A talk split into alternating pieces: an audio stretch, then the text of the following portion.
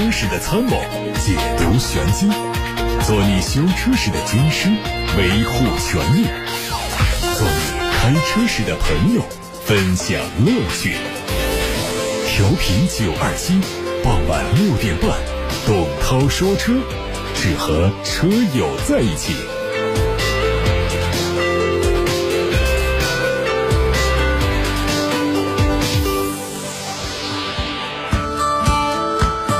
晚上好，各位车友，我是董涛，欢迎在六点半到七点半听我说车。大家可以把选车用车的问题发送到直播间八六八六六六六六，正在开通，还有董涛说车的微信公号也能留言。我们先看今天的汽车新闻：广汽本田、东风本田刚刚根据《缺陷汽车产品召回管理条例》和《缺陷汽车产品召回管理条例实施办法》的要求，向国家市场监督管理总局正式备案了召回计划。决定召回部分缺陷汽车，几乎涵盖了全系列的国产车。根据本田方面的报告，这些车型的召回原因都是燃油泵叶轮的制造过程中树脂成型条件不完善，导致叶轮树脂的密度不足，叶轮可能会受燃油影响发生烹饪变形，并且和燃油泵。发生干涉，导致燃油泵工作不好，极端情况下可能出现车辆行驶中发动机熄火的情况，存在安全隐患。解决方案则是官方会对涉及到的车辆进行免费更换、改良燃油泵的操作，以消除隐患。在交通运输部举行的五月份例行新闻发布会上。新闻发言人孙文健介绍说，针对公众关注的 ETC 精准计费、额度显示、发票开具等一系列问题，目前都已经得到了有效解决。每天正常完成的交易量大约有三千万笔。据悉，今年两会期间，部分人大代表和媒体反映了高速公路 ETC 扣费有误、费用上涨等情况，他们和公众一样很关心 ETC 收费的问题。在相关渠道，我们看到了一组宝马 iX3 无伪装实车图片。从实拍图上看到，新车在设计上和此前曝光的官图一致，整体造型和燃油版基本一致。动力上用的是第五代的宝马电驱动系统，在后桥上用了一台最大功率为两百一十千瓦、峰值扭矩四百牛米的驱动电机。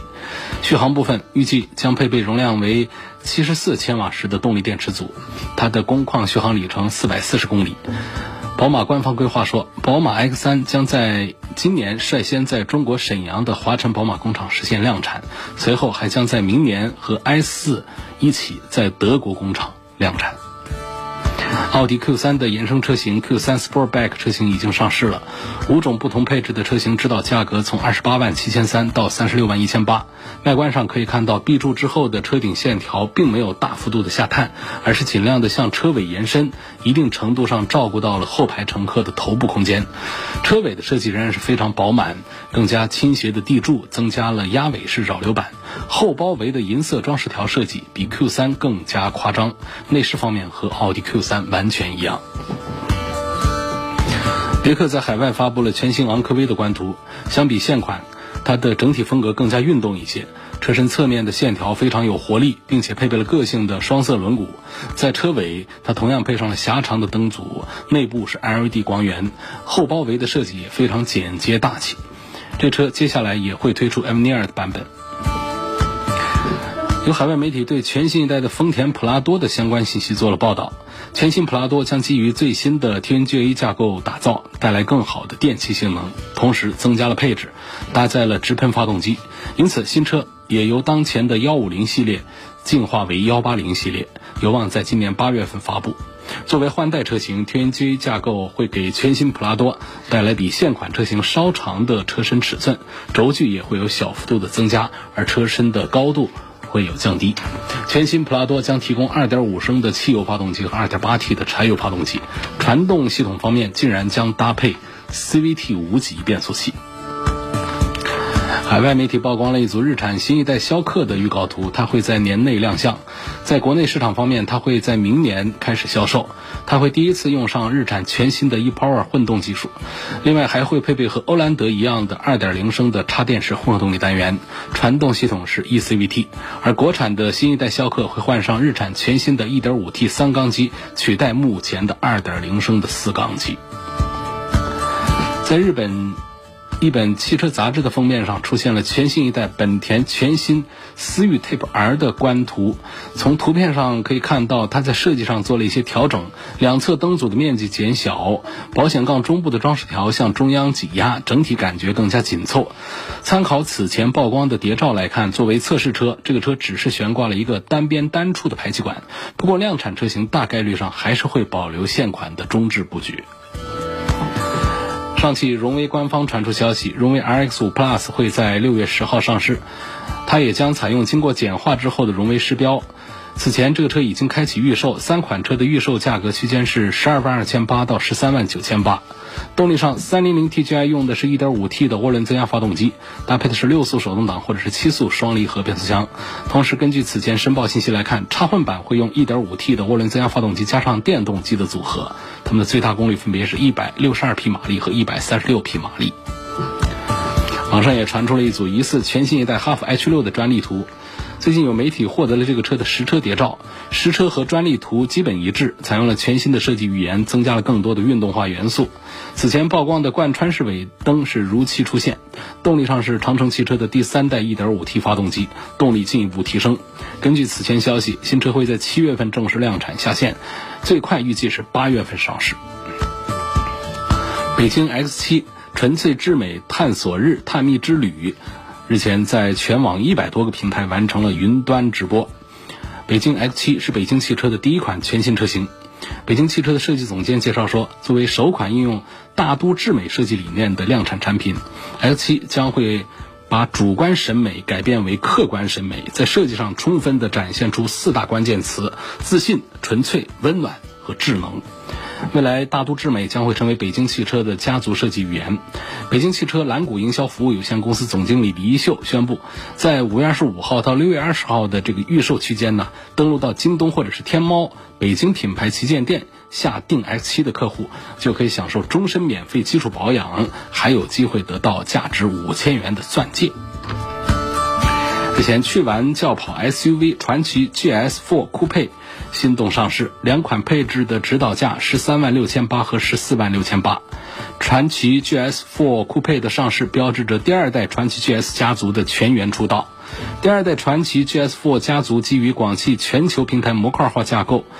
集成了广汽传祺最新的科技和顶尖的造车水准。第二代 GS4 燃油版实现了颜值、智联、油耗、舒适、安全等领域的全面超越，而插电混合动力版本的 GS4 是搭载了多项国内首创的黑科技，具备1.3升的超低油耗、智能健康座舱，还有顶级安全防护等三大优势。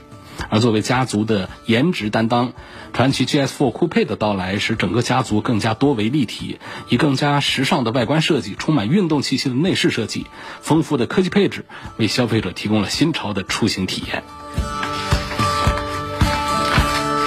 最后是关于东风风神 AX7 的一条消息，日前。AX7 硬核品质挑战赛在重庆上演，传承军工基因的风神 AX7 携手素有陆地航母美誉的东风猛士同台竞技，现场发起了左右极限侧倾五十度的激烈挑战。东风风神 AX7 的测试成绩不仅远超普通民用汽车的水平，甚至和猛士的表现也难分伯仲。为了感谢二十五万东风风神 AX7 车主的信任和支持，风神这次还发起了。寻赏 AX7 硬核里程王的全国招募活动，评选出了最硬核的全新一代 AX7。最终，来自贵州遵义的一台 AX7 获得了硬核里程王的称号，并且获得了免费置换价值十二万元风神新车的硬核大奖。您正在收听的是董涛说车。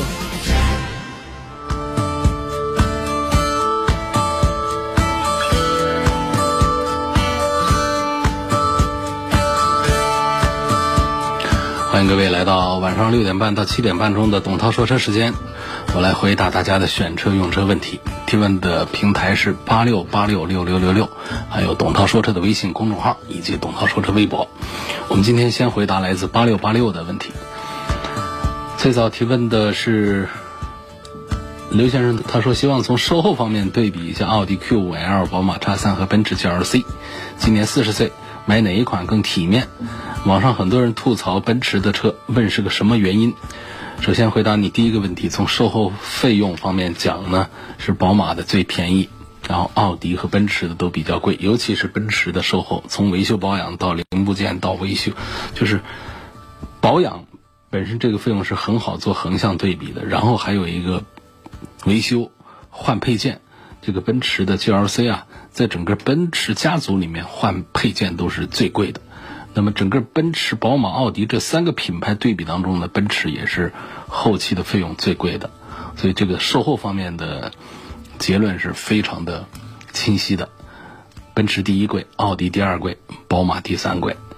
然后呢，这个我买哪一款更加体面？那显然是奔驰的这个 logo 更加体面。你看奔驰的 GLC 中间那么一大个标，确实非常好看啊，体面啊，这个品牌带给大家的这种体面。呃，它不是一个车，我怎么做一个设计能够带来的。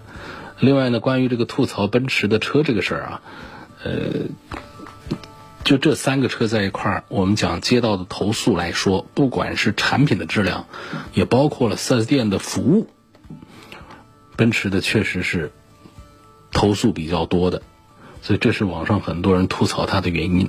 但是这个不影响它的销售啊，奔驰 GLC 仍然是销量遥遥领先。领先于宝马叉三和奥迪的 Q5L，一个月我们不算疫情的话，在疫情之前，大概一个月能卖到一万多台。你要知道，这可不是一个哈弗 H 六啊！如果是个 H 六，我们也就罢了。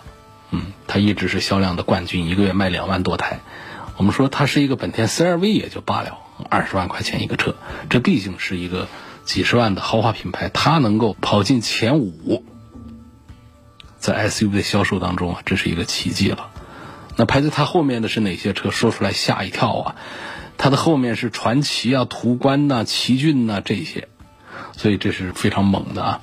那么这就有一个矛盾出现了，哎，为什么说这奔驰的投诉多，大家还买它？这个就好有一比，就大家这个听众当中绝大多数都谈过朋友，这个谈恋爱呀、找对象就是这样的。我们有很多的条件放在心里，真找起对象来的时候呢，有些条件它就不那么重要了。比方说，大家心中都有至少有三个条件吧：这长相得好，人品得好，还得条件好。这条件呢，那就比较广义了，包括经济条件啊、家庭环境啊，还有这工作啊、这各方面教育啊各方面，这这条件要好啊。长相好，人品好，条件好，大家都抱着这三个好这么一个呃。愿望去找朋友，你到最后你会发现，因为有一个长相好，结果你把后面那两项都忽略掉了，或者稍差一点，你也都忍了。人品差一点点，条件差一点点，好多人也就接受了。那买车也是这样一个道理。那么这三个车我们做分别的对应的话呢，奔驰就属于长相好的，那宝马叉三就属于人品好的，那奥迪 Q5L 配置也多啊，价钱也便宜，它属于条件比较好的。所以在这样的对比当中，往往很多人还是就讲一个排场，讲一个长相。奔驰的设计确实是漂亮、豪华、大气、上档次，然后再加上奔驰的标这个品牌，啊影响力在那儿。所以说这车上呢，哪怕比方说它在车内的实际用料啊、底盘的一些结构啊，包括整车的质量啊，包括 4S 店体系的服务方面，呃。比宝马和奥迪稍差一点，但是不影响它成为销量冠军啊！这个冠军不是说在所有的车里面冠军，至少在豪华品牌里面，它是遥遥领先的冠军，可不是一丁点儿的这个差异，不是一丁点儿的这个优势，那是相当大的优势。所以这个就是买车也好，我们找对象也好，刚才打这个比方，就很能够说明问题。我们很多人买车确实是把颜值放在第一位的。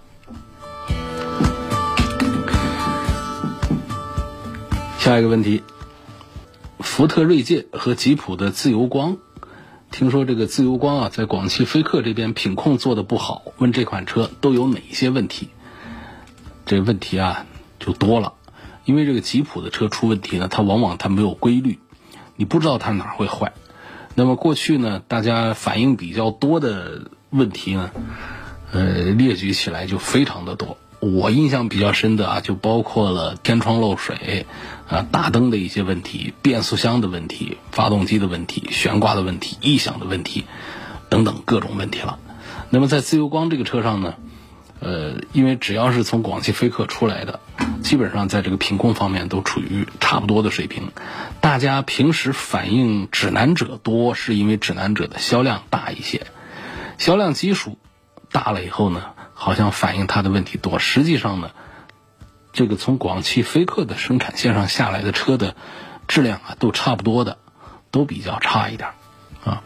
所以这个如果不是吉普这个 logo 对于我们很多买车的人有吸引力的话，确实这些车身上啊，真看不到什么亮点。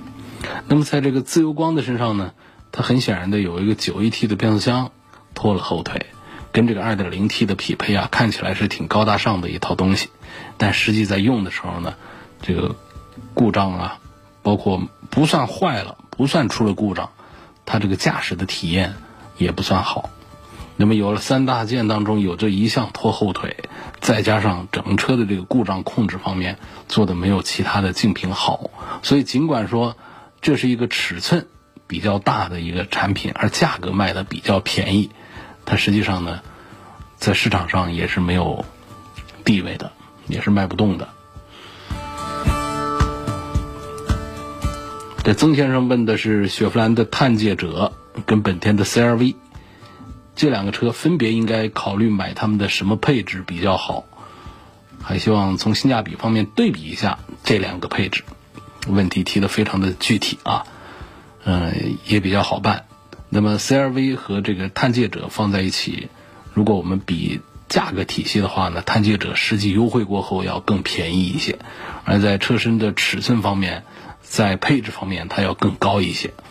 所以，尽管他们都不是豪华品牌，但是呢，在这个普通品牌里面，CRV 是属于一线的，因此它品牌溢价能力要强于二线的雪佛兰，所以它就卖的要比这个探界者啊，CRV 就要比探界者卖的贵一点，哪怕它配置方面低一点。所以在这一组推荐当中呢，我倒是向比较年轻好动的朋友啊，推荐这个。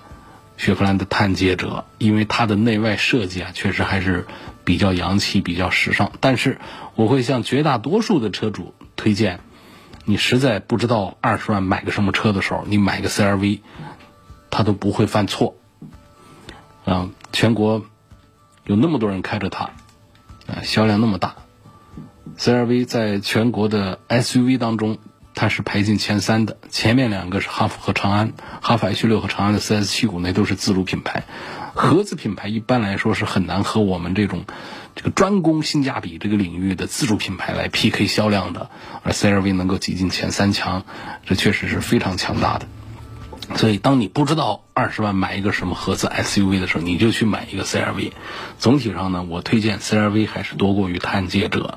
推荐探界者是因为我觉得确实，如果我们隐去了品牌 logo 这么一个东西的话，就是讲这个车的这种年轻化的一种设计啊，包括年轻化的一些电子配置啊，包括啊这个车的驾驶的感觉各方面讲，对于它十几万块钱来说。总体上，连最贵的看现在优惠完了之后，估计也就卖个二十万，它的起价都到了十四五万的级别了。那么，作为一个和 CRV 其实是尺寸更大的一个同级别的一个产品，这简直就是一个自主品牌的价格了。我认为这个探界者的性价比确实比较高。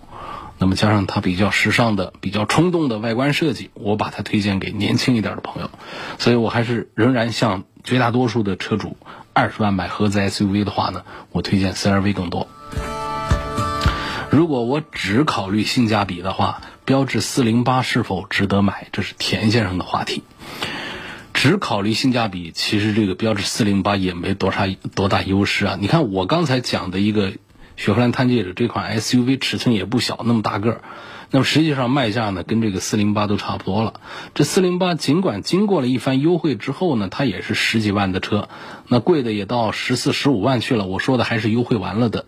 那么十四五万，实际上对于一个紧凑型的轿车来说，就不算一个便宜的价了。我们现在有一些合资的一线品牌的 B 级、中级大轿子车，优惠完了也就是十几万的一个价格，那干嘛不呢？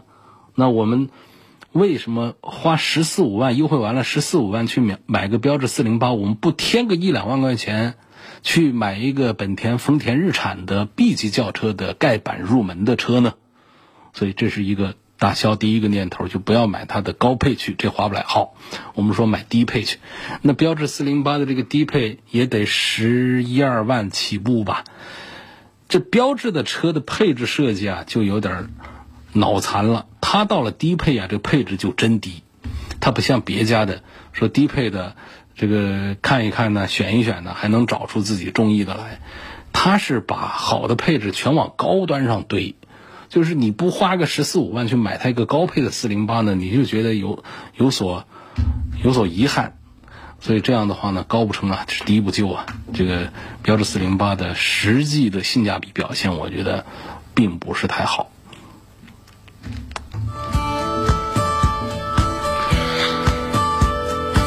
张先生问：本田 CR-V 的 1.5T 版本，它的机油问题解决没有了？我想买这款车，它的机油问题早就解决了。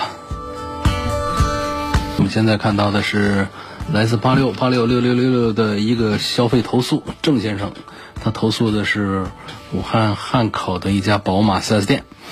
他说，在五月二十六号啊，我车的发动机故障灯亮了，开到 4S 店做检查，是机油的压力不够。4S 店在没有经过我同意的情况下，拆下了发动机的机油格滤芯，拆下来的时候是完整的，没问题，就又装回去了。之后，工作人员跟我说，在店里做一个保养就可以解决，我同意了。在第二次拆机油格滤芯的过程中，有一个小组件断了，掉进了发动机里面。要把这个小组件取出来，需要拆很多地方，但是 4S 店要求我自己承担费用。这时候车子已经无法开动了，我如果想叫拖车拖走啊，这个 4S 店就要跟我签一个免责协议，并且以后就不再给我质保了。我的车以前是在外面正规修理厂做保养的，修理厂的工程师来 4S 店看过，说他们的机油滤芯都是有编号的，但是 4S 店的机油格滤芯是没有编号的，可以肯定不是他们修理厂的。这位车主说：“我打电话给宝马厂家投诉，厂家让 4S 店跟我协商解决，但 4S 店的态度很坚决，让我自己承担费用，想投诉维权。那大家听听这个事儿，觉得郑先生有没有道理？”我听郑先生一面之词说，我是觉得有道理的。如果郑先生讲的全是实话，一切属实的话，那么这一家汉口的宝马 4S 店呢，那实在是做错了，他要承担责任，因为在拆卸的这个过程当中，没有其他人介入。店方的拆卸过程导致小的组件掉进了发动机的里面，那么店方要对这个后果承担责任，要负责恢复原样。至于怎么恢复，那看店里的本事。通过不拆发动机的形式能把它弄出来的话，那是最好。那如果要拆发动机，给发动机带来一些其他的不可逆转的一些损失的话，这店里也得负责。那么店里现在这个，我觉得出问题不可怕，可怕的是这店里的态度不大对劲。就这个责任是非常明显的，但店里呢现在还说，这个态度很坚决，让车主自己承担拆发动机的费用。那厂家也过分呢，电话都打到厂家那儿投诉去了，厂家让 4S 店跟我协商解决，我都协商解决不好了，我才打电话到厂里去啊。你这厂里又把我推回到店里来，这是个什么态度呢？所以不管是店里还是厂里，按照郑先生的说法，我觉得这都是有不规范的地方。所以郑先生这条信息我保留下来，尽快的派记者核实情况之后，参与协调沟通，希望能够尽快的解决郑先生的这个麻烦问题。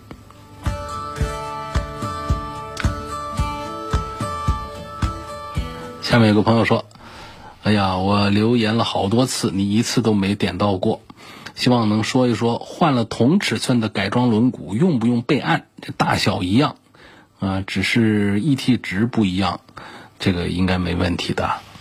二零二零年的汽车改装新规啊，其实是宽松了很多。呃，过去呢，像我们车身上的这个改装啊，这个合法改装啊，它都是限制的很严肃的，因为这个改装它涉及到了两样。这个国家关注的点，第一个关注点是安全，不能妨碍安全。不是说你这一个车你自己家里的安全问题，你的车上路是涉及到社会安全的，所以呢，国家有必要对你车辆的安全，包括年检呐，包括等等其他的一些把关的措施啊，来保证社会安全，这是一个安全。第二个指标是什么呢？是标志。啊，这个标志呢，其实也跟安全有关。比方说，涉及到车辆的盗抢啊，等等，包括一些交通肇事啊，等等，我们都需要有一些呃图片呐、视频呐来辨认车辆。所以，这个车辆上的这个标志也是非常重要的。为什么讲我们不能随便的就把车身的颜色给改了？你改完你得去备案一下。你买的是个白车，你自己把它喷成个黑车，那么在街上走的话呢，作为这个色彩标志啊。这其实是有隐患的，所以这就是为什么说国家要对我们车辆的改色改装要出文件、要出法规来做约束，是基于安全和标志这两个出发点来考量的。那我们看到二零二零年的这个汽车改装新规定上面呢，实际上放弃了很多方面，就宽松在哪儿宽松，主要还是在标志物这一项考察指标上有很多的放松，包括比方说。这个车轮，那车轮的改装呢，在新规定里面就是说，只要你不改变尺寸，你改轮花啊，你改了款式啊，这个都不管你了。因为什么？因为这个改尺寸会影响汽车的动力和性能，这个就属于是违反了我们的相关法规了。那其他还有一些改装的一些范畴，比方说，啊，这个我们的车内的液晶屏、导航、行车记录仪、座椅。啊，等等，这都是可以改的，因为它不影响安全气囊的弹出，就不要紧。啊，还有像像保险杠，现在就是前后杠在一定程度之内都是可以允许改装的。但是像颜色呢，其实我们国家对换车身颜色的这管控就比较宽松，因为这本身它对车的安全影响不大，只是一个标志物方面的呃一个考量。特种车的颜色那是私家车不能随便用的啊！你比方说消防车专用红那种大红，嗯，行政执法车的专用专用色那个配色就是上蓝下白，这种就不许。那除这之外，你你你怎么改啊？其实只要你做好了备案，都是被许可的。所以你这个想改轮毂这个事儿的话呢，你如果不改尺寸的话。啊，就不用备案。当然说，你要是说我想我我想改尺寸，我去备案，备案也不通过，啊，就这么一个情况。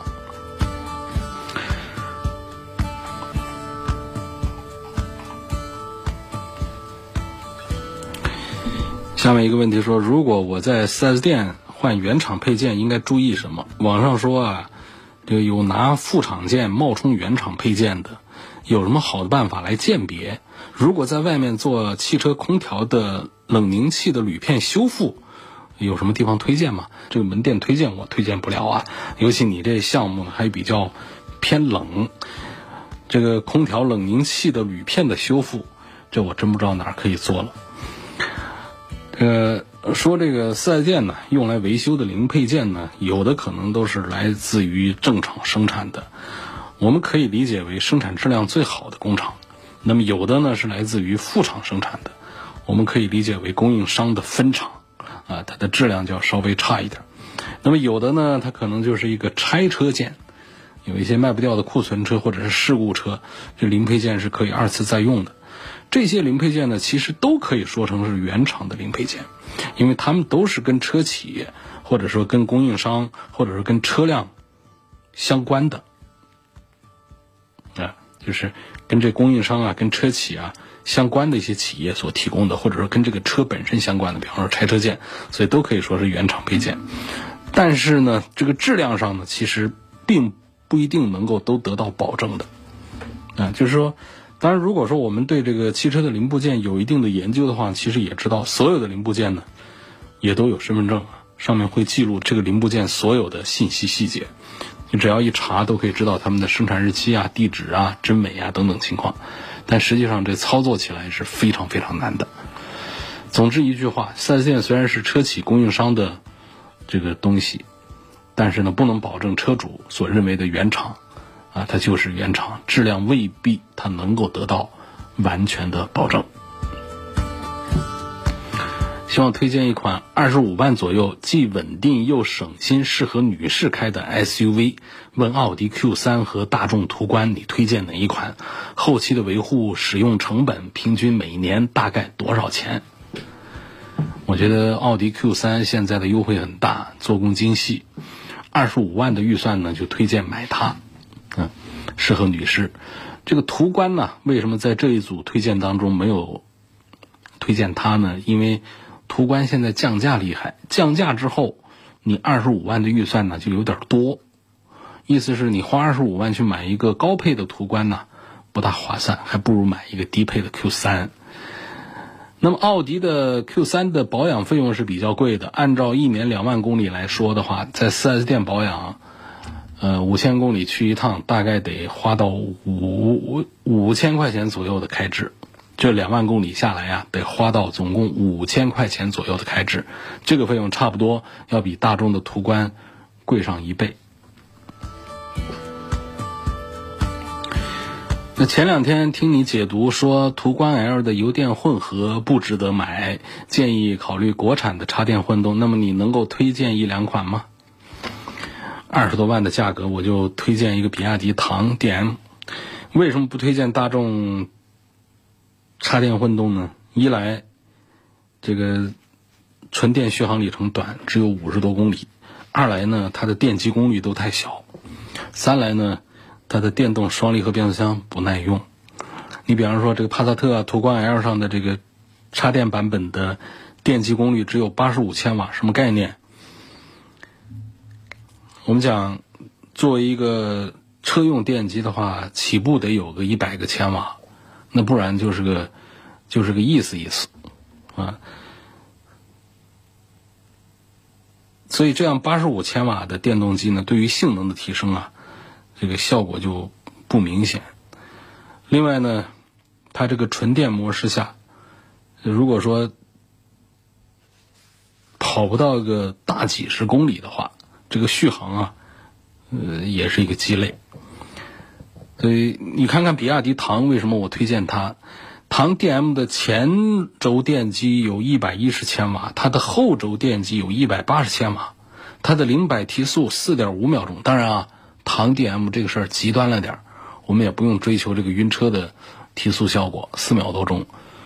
呃，但是呢，我讲就是我们尤其是只配一个电机的这种插电混合动力车来说，起码得有个一百千瓦的一个电机的一个功率。这车啊，才可以说，呃，这个谈到一点点混动车带给我们的驾控方面的提升，包括唐的 DM 纯电续航有一百公里，所以各方面都吊打着大众途观 L 这个插电混合动力。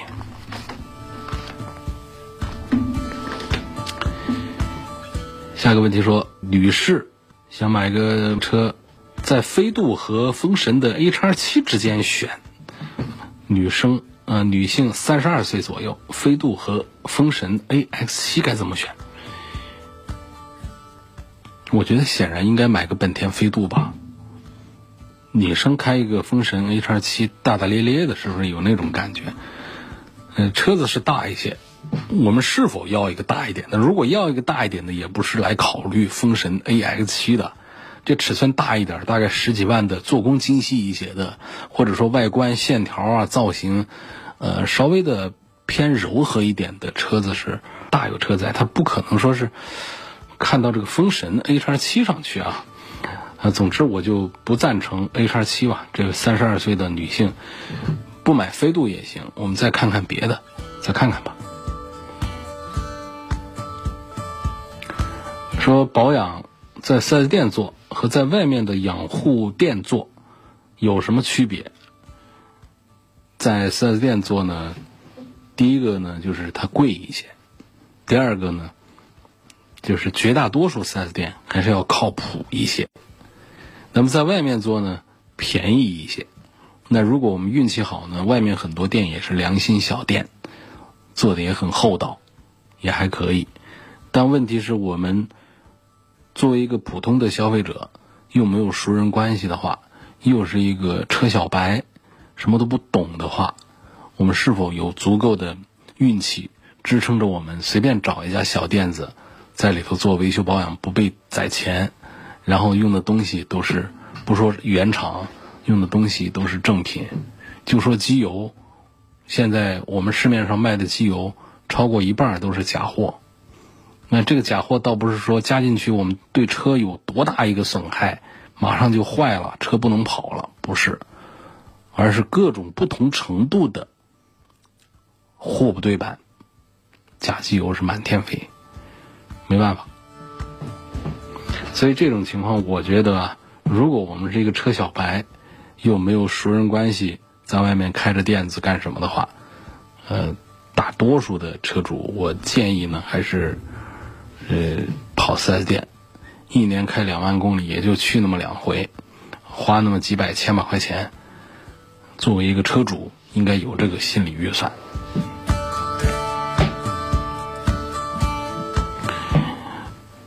我的车前照灯远光强度不合格，需不需要去换一个大灯，还是到美容店调一下灯呢？朋友们建议我找个兔子。但是我不想找，想问问涛哥的意见啊，就是在车检的时候，发现灯光不够亮啊。灯光不够亮，你你有必要换一个大灯，还是换一个灯泡什么的？我建议你找一下九二七汽车生活馆的灯光馆，让他们帮你看一看，是换个泡子啊，还是给你换个总成，换个灯泡那就便宜了。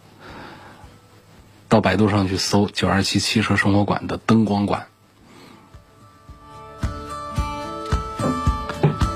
为什么现在很多厂家给自己的车配置了不强的动力？比如说，奔驰 GLB 配 1.3T，日常驾驶大概需要多少马力才可以开得比较舒服？这是两个问题。第一个问题呢，为什么很多厂家在安装小排量的发动机？这很重要的一点呢？就是我们环保的要求，这个环保可不是一个大家自觉的、自发的。我我就想环保了，我们大多数企业、大多数个人都是这样，好吧？我们这样说多好听。事实上，我们现在很多车企是在国家政策的推动下，不得不降低碳排放。降低碳排放的手段包括用双离合变速箱这样的动作。我们很多人不理解为什么用双离合。双离合大行其道，都说它不大好，没有普通 AT 好。为什么现在越来越多厂家在用？它是有效降低油耗的一个利器。第二，发动机，发动机呢，我们通过各种技术手段让它的燃烧效率更高，碳排放更低。但是呢，这个技术啊，它总有一个天花板。当我们的技术都已经到了一定的高度之后，我们还有什么手段呢？那就是排量降低，这是最有效的这个。降低燃油消耗、减轻碳排放的一个手段了，所以这就是为什么越越来越多的车，啊，他们是在国家政策的引导下和强制下，不得不把车辆的排量降低的，配上小的发动机的。第二个问题，日常开车大概需要多大个马力才可以开得比较舒服？这个因车而异，因人而异。你一个小小的车，可能有个一百五十匹马力都可以跑得很爽。但如果说这是一大个子，你可能两百匹马力啊还很憨，所以这是因车而异，再因人不同。因人而异是怎么讲呢？就是你是一个对速度敏感的人，就是稍微快一点你就晕的，那可能这个就是我们说有个一百二十匹马力啊，那对你就很恰当了。但对于那些喜欢开快车的人来说，他嫌三百匹还小了，还得上四百匹马力。所以这个就没有一定之规。我们如果一定要说一个不负责任的一个马力的话呢，我给一个值，好吧？不负责任的瞎说啊，能不能有个一百八十匹马力起步？啊，这算是一个比较中间的一个数值了。好，我们今天就说到这儿了。感谢各位收听和参与晚上六点半到七点半钟直播的董涛说车。错过收听的，可以通过董涛说车的微信公众号或者是微博，来收听往期节目的重播音频，以及通过董涛说车的全媒体平台提出更多的选车用车问题。全媒体平台包括了董涛说车同名的微信公号、微博、微信小程序梧桐车话、车架号、易车号、百家号，还有蜻蜓、喜马拉雅、九头鸟等等等等。